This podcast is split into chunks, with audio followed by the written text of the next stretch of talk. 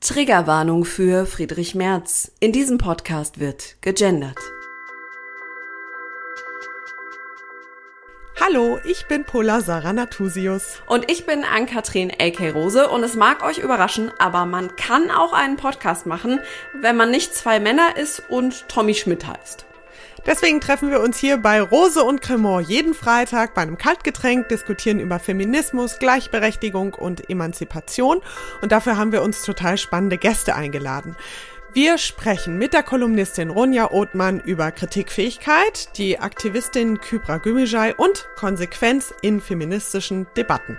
Und die Politikerin Terry Reinke fragen wir, wie sehr sie eigentlich ausrasten könnte, wenn Politiker wie Erdogan Frauenrechte mit Füßen treten.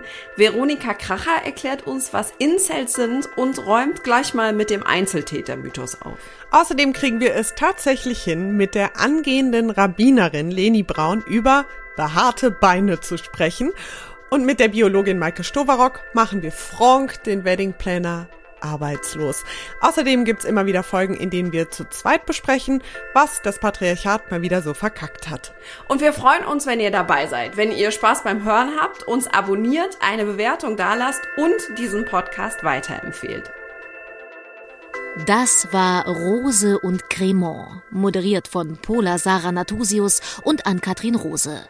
Erdacht und gemacht von der Innovations- und Digitalagentur IDA. Hä? Wer? Steht alles auf ida.me. Und jetzt noch Danke an die, die diesen Podcast möglich machen. Theresa Heilmann, Matthias Montag, Rebecca Pointke, Kai Niemann und Annemarie Leipe.